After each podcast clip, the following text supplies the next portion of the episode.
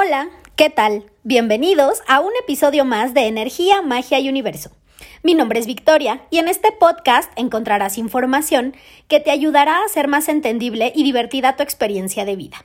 Estoy muy contenta de estar una vez más con ustedes. En el episodio de hoy vamos a hablar sobre las vidas pasadas. Aquí básicamente nos vamos a enfocar más en eh, las precauciones que deben tomar antes de eh, ir con alguna persona que se dedique a realizar este tipo de terapias. Porque el tema de vidas pasadas es mucho, mucho, muy, muy, muy amplio. Y generalmente es un tema que a todos siempre, siempre nos ha causado mucha curiosidad. Al menos a los que creemos en la reencarnación, y tenemos siempre como esa espinita de querer saber por qué en esta encarnación nos toca convivir con ciertas personas, por qué de pronto estamos en ciertas relaciones, por qué nacimos en la familia en la que nacimos, por qué este, tenemos ciertas vivencias, qué es lo que tenemos que pagar, qué tenemos que trabajar, ¿Qué es lo que, lo que no tenemos presente o consciente sobre nuestra vida actual que puede venir de vidas pasadas? Y ahorita que todo esto de la energía y la espiritualidad está muy de moda, porque es, es la verdad, pasó de, de, un punto de estar como este, en, en cierto lugar oscuro a salir a la luz y convertirse en un boom. Hay muchas personas que eh, de pronto quieren entrarle como a todo este relajo sin tener la preparación adecuada.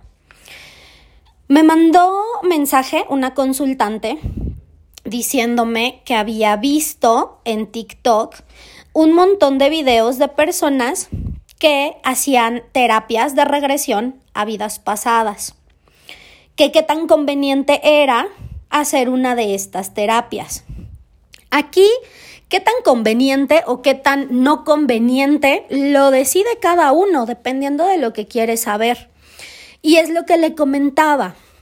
A veces nosotros eh, de pronto recibimos muchísima información sobre nuestras vidas pasadas y todavía ni siquiera podemos resolver algunas de esta encarnación y ya estamos rascándole al pasado como si tuviéramos todo resuelto y pudiéramos dedicar el 100% de nuestro tiempo a solucionar cuestiones de situaciones anteriores. Si tenemos el tiempo y la disposición adelante, pues no nos hace daño.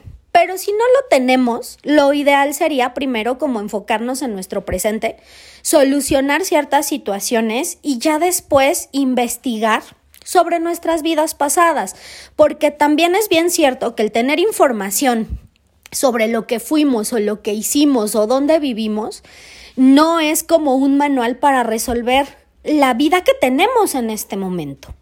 Entonces, primero, para saber de vidas pasadas hay muchísimas prácticas.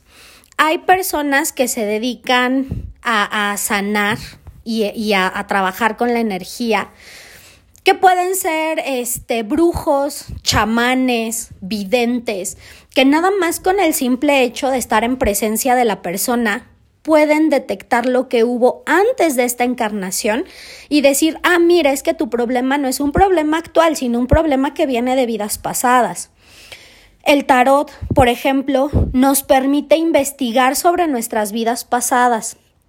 ¿Qué es lo que me gusta del tarot? Y que de alguna manera es lo que más conozco. Que el tarot jamás, jamás de los jamases te va a dar información que no necesitas recibir en el momento. Ya voy a hacer otro episodio sobre el tarot y este, ciertos temas y la importancia de lo que se consulta, pero bueno, de entrada, cuando alguien pregunta por una situación de vida pasada en el tarot, el tarot va a dar los mensajes que el consultante necesita en el momento. No va a dar mensajes de encarnaciones anteriores, dolorosas y problemáticas para dejar a la persona todavía más angustiada de lo que ya está.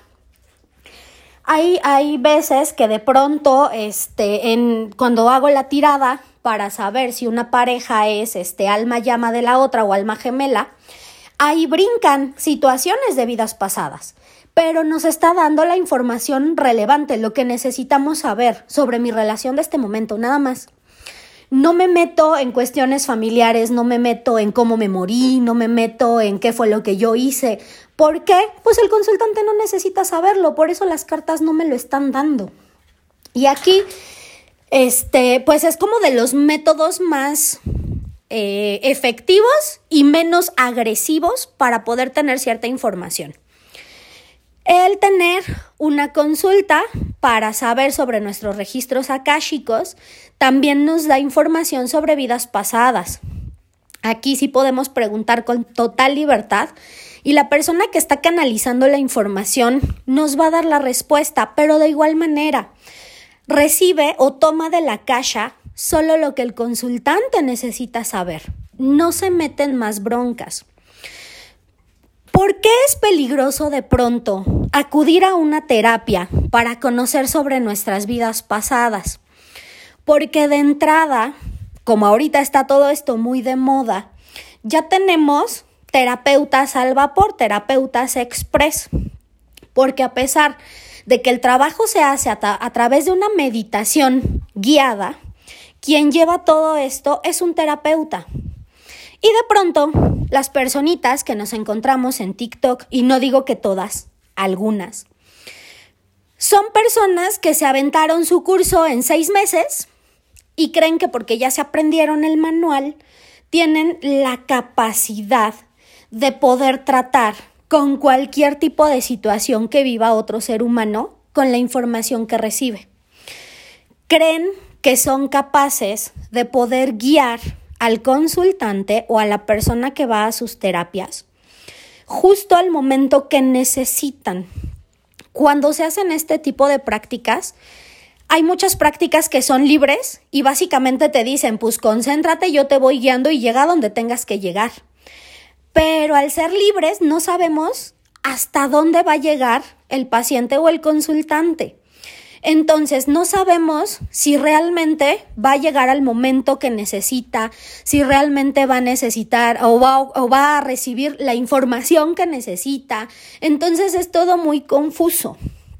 Para empezar, cuando uno trabaja con otra persona, necesita tener una formación. Generalmente, los psicólogos, cuando terminan la licenciatura, no pueden dar terapia no es algo ético, porque en la licenciatura no hay, hasta ahorita que yo sepa, ninguna materia enfocada a dar una terapia larga, efectiva y que trate este tipo de situaciones. Hay materias, claro, como terapia breve y de emergencia, este, terapia en situaciones de desastres naturales, o sea, sí, pero son sesiones este, muy rápidas, son a lo mejor dos o tres sesiones donde nada más nos vamos a asegurar de que el paciente se encuentre bien, que no permanezca en un estado de shock, que no haya alguna alteración a nivel cognitivo o a nivel emocional. Pero como tal, los psicólogos no están entrenados para dar terapia desde la licenciatura. Entonces, empezando por ahí, ¿no? También, si conocen algún psicólogo que salió de la licenciatura y ya está dando terapia, por favor no acudan. ¿Por qué? Una vez acabada la carrera, uno tiene que tomar algún diplomado o alguna maestría para poder dar terapia, en el área que sea sistémica, gestáltica, humanista, cognitivo-conductual, en el psicoanálisis, tiene que haber una formación.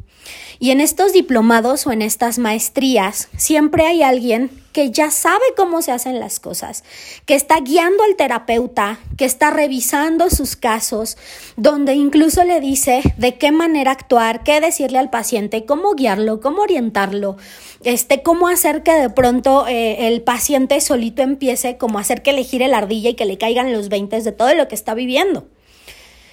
Y después de esta formación, ya puede tomar uno un curso de lo que quiera. Este, regresiones a vidas pasadas, eh, estas, estas meditaciones para, para el niño interno, para la silla vacía, todo, todo aquello que de alguna manera sí requiera el acompañamiento de un otro. Los tanatólogos, por ejemplo, ya un tanatólogo muy, muy bien preparado, Claro que se puede meter a un curso para regresiones a vidas pasadas y dar terapias, porque trae la formación. Pero ¿qué pasa si yo voy con mi vecina Chonita, que acaba de hacer su curso, que acabó en seis meses, y le digo, a ver, Chonita, hazme mi regresión a vidas pasadas? Y Chonita, para empezar, ni siquiera prepara el espacio, el mismo lugar donde te acuestes, el mismo lugar donde se bronquea con el marido todos los días, no se protege, no protege la energía, este, no sabe qué hacer en caso de alguna crisis, no sabe cómo dar la contención adecuada, no sabe cómo manejar al paciente en ciertas situaciones, este, de pronto tampoco es que Chonita sea como una, una persona muy confiable porque si no eh, sabe algo lo inventa y entonces ya termina revolviéndote más de lo que te ayuda, pues imagínense cómo voy a terminar si yo voy nada más por una simple respuesta o buscando información para solucionar mi vida económica y en una de esas regresiones termino viendo cómo asesiné a mi papá o cómo mi mamá asesinó a mis dos hermanos enfrente de mí y a mí ya no le dio tiempo porque llegó el vecino a intervenir o cómo en alguna vida pasada estaba yo tan triste y tan solo que decidí suicidarme. Ese tipo de situaciones son muy fuertes, nos dejan traumas, son situaciones bien, bien, bien complejas. Vamos a suponer que están en una regresión a vidas pasadas y de pronto ven cómo eh, eh, la pareja que tienen en ese momento se muere en sus brazos. Y ustedes no pueden hacer absolutamente nada para solucionarlo y les toca ver cómo se muere. Y en esta, en esta vida, en esta encarnación, ustedes tienen una relación amorosa estable. Y después de esta, de esta primera sesión de regresiones a vidas pasadas, ustedes terminan con una tristeza indescriptible, eh, no, no saben el por qué las cosas en su vida pasada tuvieron que terminar de esa manera, ahora tienen que elaborar este duelo y la pareja ahí está. Y cuando la pareja intenta acercarnos a nosotros, nosotros hasta como que le hacemos el feo. La pareja nos propone algo y ya no queremos hacer nada con la pareja porque traemos ya la imagen de lo que vivimos antes. Traemos el duelo que no reparamos o que no resolvimos en ese momento y que ahora tenemos que resolver. Y empieza a crearnos toda esta situación, problemas con nuestra pareja, hasta que la pareja se va, nos deja y ya no tenemos que elaborar un duelo, ya tenemos que elaborar dos. Ya este tipo de práctica no fue benéfica para mí. Esta situación a mí ya me trajo más conflictos de lo que me pudo haber ayudado. Entonces, para empezar, cuando nosotros vamos a un tipo de, terapia de estas, necesitamos llevar ya un propósito definido. ¿Qué es lo que queremos saber? Y esto aplica para cualquier tipo de situación. Cuando voy a que me lean las cartas, yo ya tengo que saber más o menos cuál es la información que necesito, qué quiero saber, llevar un propósito. Cuando yo voy a que me digan qué onda con mis vidas pasadas, yo tengo que saber qué es lo que quiero saber. Cuando yo voy a constelar, ya tengo que llevar un tema para constelar. Porque no podemos llegar así como nada más de que, ay, pues dime lo que salga o lo que veas o llévame a donde sea. Porque entonces, cuando hacemos esto, ya caemos en una mala práctica y nos quedamos con información que lejos de ayudarnos, nos perjudica. Lo mismo cuando vamos a ceremonias con enteógenos o con algún tipo de psicodélico. Tenemos que tener una intención, porque si no, esto pasa de ser ceremonias sagradas a ser un simple círculo de recreación donde me puede dar un mal viaje. Hay ciertos temas que uno no puede tomar tan a la ligera, por decir, ah, pues es que ahorita todo mundo está haciendo esto. Entonces, pues estaría padre saber. Sí, sí estaría padre saber. No, estaría increíble saber qué hemos hecho en todas nuestras encarnaciones y por qué en esta decidimos estar donde estamos y cómo estamos. La cuestión es que sí tenemos que ser súper, súper conscientes de que no lo podemos hacer con cualquier persona tenemos que buscar a una persona que tenga preparación, que sepa lo que hace, que resuelva todas nuestras dudas antes de hacer cualquier tipo de cosa. Oye, a ver, a mí me gustaría saber cómo lo haces, este, pides algún tipo de permiso, hay algún ángel, alguna deidad que te esté guiando, es todo a través nada más de que tú me lleves por mi, por mis memorias, este, y por mi inconsciente y todo se junte, este, a partir de cuántas sesiones lo haces, es la primera sesión o es a partir de la tercera porque también esto es bien importante. La persona que vaya a hacer las regresiones necesita tener información sobre la persona a la que está atendiendo. Necesita saber absolutamente todo de esta persona y esto generalmente se logra así ya echándole muchas, muchas ganas en tres sesiones.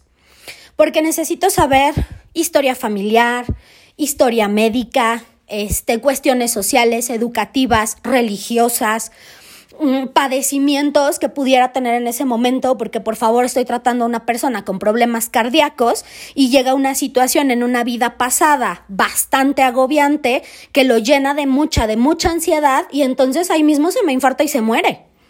Yo tengo que tener toda esta información para saber cómo voy a guiar a cada una de estas personas. Yo no puedo trabajar igual con todos porque no todos somos iguales, porque no todos respondemos igual ante ciertas situaciones. Habrá personas que de pronto tengan una fortaleza emocional impresionante y te estén platicando de ciertos eventos de su vida y dicen, bueno, sí fue difícil, pero mira, lo superé, entendí esto y esto y esto y dices, ah, órale, pues con este no va a haber bronca si llega a caer en una situación de crisis probablemente. Pero hay personas que desde que te están saludando ya se les quebró la voz y se ponen a chillar. Entonces, acuesta a una de esas personas para que haga una regresión a vidas pasadas y vea una muerte, está cabrón. ¿Por qué? Pues va a terminar eh, probablemente con un cuadro depresivo o con un cuadro de ansiedad, sufriendo ahí episodios pues no tan gratos a nivel emocional. Tenemos que ser bien conscientes en serio con quién acudimos, investigar sobre la formación de estas personas, saber cómo trabajan y sobre todo si tú llegas y a la primera luego luego te acuestan y te dicen, "Ah, mira, es esto y vamos a trabajar así", entonces dudar también un poquito como de la efectividad que pueda tener si yo llego a caer en crisis. ¿Por qué? Vuelvo a abordar el tema desde lo psicológico. Eh, hay ciertas eh, terapias donde el paciente pues no es necesario que se acueste, generalmente lo hacen sentados, todas las terapias son sentados, uno frente al otro, ¿no? El terapeuta frente al paciente. En el psicoanálisis, por ejemplo, donde se usa el diván, el diván ayuda a las personas a alcanzar eh, ciertas partes de su inconsciente sin necesidad de que se viaje, obviamente, pero ciertas partes de su inconsciente donde le es más fácil hablar de ciertas cosas, asociar ciertas ideas y tener como mayor conciencia de lo que está viviendo y por qué lo está viviendo y de por qué es como es. Sin embargo, hasta en el psicoanálisis hay un libro buenísimo que habla de la práctica. Y dice este libro que hay que tener ciertas sesiones con el consultante frente a frente, donde no podemos pasar a alguien al diván sin haber hecho ya todo un estudio previo. Porque si llega alguien con ciertos problemas a nivel mental y yo lo acuesto en el diván, lo puedo psicotizar por toda la información a la que accede y por todo el inconsciente que se desbloquea. Entonces, si de entrada los psicoanalistas ya tienen estos puntos donde hay que tener precaución antes de pasar a alguien al diván con cuestiones que uno mismo ya vivió y que uno mismo recuerda de esta vida. Imagínense a una persona que no tiene ni la más mínima idea de lo que fue su vida pasada. Es algo en serio muy, muy delicado. Yo, este, tuve hace como dos, tres meses más o menos una consultante que tenía ahí unas cuantas dudas respecto a la relación con su hermano. Porque ella es muy, muy, muy apegada a su hermano. Este, es de estas hermanas celosas. Y de pronto sí decía, bueno, es que llegó un punto en el que mi hermano se alejó mucho de mí y yo no sé por qué. Sí he tenido bronquillas con alguna de, de, sus mujeres en alguna ocasión, pero pues pasamos de ser muy, muy unidos a de pronto que él me diera completamente la espalda por una de sus relaciones amorosas. Y yo estoy muy enojada y pinche vieja y bueno, ya saben, ¿no? Finalmente, pues hermana celosa.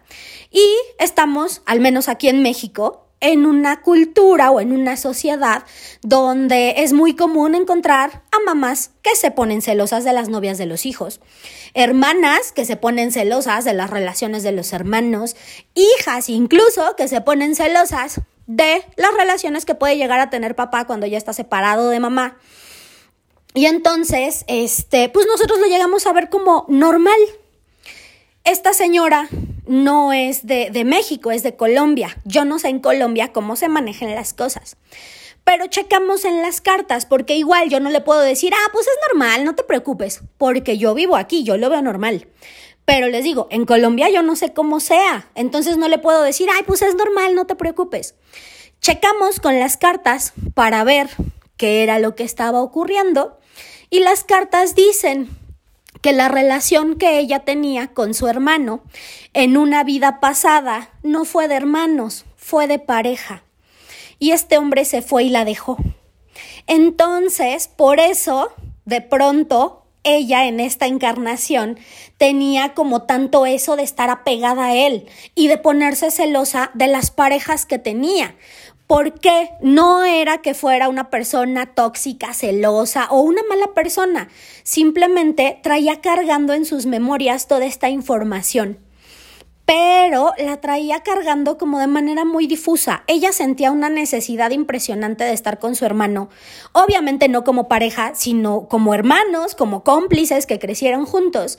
Y el sentir que otra persona llegaba era activar esta memoria de la vida pasada donde, ah, ya llegó ella y me lo va a quitar, así como en mi vida pasada se fue por otra mujer. Y esto, cuando las cartas lo dicen, dice la señora, sí, pues de alguna manera sí, porque este, cuando yo empecé con ciertas eh, cuestiones ya un poco más duras, de estar criticando como un poquito más a su pareja y de estar ahí como, pues perjudicando de cierta manera sin querer algunas de sus relaciones amorosas, él se aleja por completo y ahorita me hace mucho sentido y me doy cuenta de que lo que tengo que trabajar es mi relación con él, pero aterrizarla ya a una relación de hermanos y saber que estos celos son por esta situación y que a lo mejor sí, tomando terapia, porque fue obviamente lo que le recomendé, que se acercara con algún profesional para poder trabajar todas estas situaciones, ¿no? Aparte de unos videillos que le mandé ahí para sanar relaciones este, de pareja pasadas, presentes y futuras. Es de pronto como muy sencillo encontrar cierta información, pero les repito, es información clave.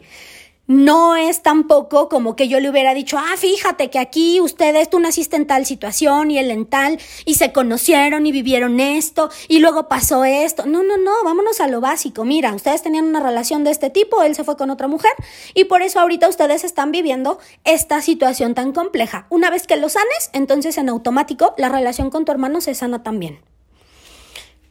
Es diferente porque no trabajé directamente con el inconsciente de la consultante. La información, de cierta manera, no se las doy tampoco tan golpeada. Trato ahí como de, de saber de qué manera darles los mensajes para que lejos de ser mensajes este, traumáticos, sean mensajes de ayuda.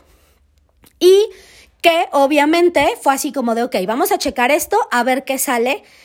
Y no siempre las cartas van a estar diciendo así como de que, ay, es que miren, en su vida pasada esto, en su vida pasada aquello. ¿Por qué? Porque hay cosas que no son relevantes. Y en este caso, para lo que estaba viviendo esta señora en ese momento, pues más información sobre vidas pasadas no era algo relevante. Como para qué darle información que no necesita. ¿Para qué llevarla a ciertos estados donde probablemente se altere y termine muy, muy mal si no lo necesita? Entonces, si ustedes necesitan cierta información y ya probaron con algunos métodos como las cartas, los registros akáshicos, este ir con alguna vidente o alguna situación de este tipo y dicen, "Ya probé y nada me sale" y ya probé con otras terapias y sí definitivamente es algo de vidas pasadas, lo tengo que aterrizar con alguna de estas regresiones, adelante. pero asegúrense de que la persona con la que están acudiendo efectivamente va a ser una persona que les va a dar la información que necesitan y sobre todo que los va a poder acompañar de la mejor manera. Y esto ahorita porque salió lo de las vidas pasadas, pero generalmente esto tendríamos que hacerlo con todos, con el médico, con la bruja, con el tarotista, con este la persona que me va a vender algún producto milagroso, o sea, con todas las personas que de pronto tengan cierta influencia en nuestra vida, tenemos que verificar realmente cuáles son sus conocimientos, qué trayectoria tienen, a qué, a qué le tiran cuando trabajan, porque hay muchos que no lo hacen por ayudar, hay muchos que lo hacen por la lana. Y yo no digo que no se cobre, evidentemente hay que cobrar porque es un servicio que se está brindando y no queremos generar deudas con el universo. Pero hay personas a las que les interesa más el dinero que el bienestar de los consultantes o el bienestar de los pacientes. Y estas personas generalmente son las que se preparan rapidito porque pues lo que quieren es empezar a generar, es lo que quieren empezar a ganar. No le invierten lo necesario a su preparación y les vale como dejen a la persona que vaya con ellos. Ellos únicamente quieren dinero. Entonces, mucho ojo con estas prácticas, infórmense bien, investiguen todo lo que tengan que investigar. Que, ay, ya me bloqueó del WhatsApp nada más porque le pregunté qué hacía y cómo lo hacía. Bueno, pues mejor. Quiere decir que no era el indicado, a la chingada y vamos a buscar otro. Porque tampoco nos vamos a exponer ni vamos a arriesgar nuestra salud mental, nuestra salud emocional, nuestro nivel energético por caer en manos de algún charlatán. Entonces, una vez dicho esto, vamos con el tip mágico del episodio. Cuando lleguen visitas que no sean tan gratas a tu casa, coloca la escoba hacia arriba, al lado de la puerta, ya sea de la cocina o al lado de la puerta de entrada y estas personas no tardarán mucho en irse. Esto era algo que de pronto este, hacían mucho las abuelitas de antes. Así que si ustedes llegaron de pronto así de visita con alguna persona y tardaron más en llegar que en lo que se fueron, probablemente les pusieron por ahí la escoba volteada. Parece muy simple, pero de verdad es muy, muy efectivo. Incluso si tuvieran por ahí una escobita de bruja, de estas que de pronto uno fabrica con ramitas y estambre, pueden colocar su escobita de bruja hacia arriba, atrás de la tele o en algún lugar clave de la casa para que las visitas indeseables se vayan rápido. Quiero mandar un saludo muy especial a, ay, ahora sí tengo muchos nombres, a Iván, Alejandro, Alfredo, Leilani, Karina, Paola, Maite, Fanny, Alan, Mariana, Ana, este, mm, Jacobo, Ay, ya no sé qué, escribí aquí. Ah, sí, Ariana, Celeste, Cristian, Héctor, Diana, Jess, Nina, Juan, Paulina, Elisa, Clara, Liz, David, Angélica, Antonio, Irma, Pompi, Chinos, Yeyo y Fernanda. Espero que la información les haya gustado y que juntos cambiemos la energía del mundo en amor. Pueden seguirme en la página de Facebook o en el grupo de Energía, Magia y Universo. Nos vemos en el siguiente episodio.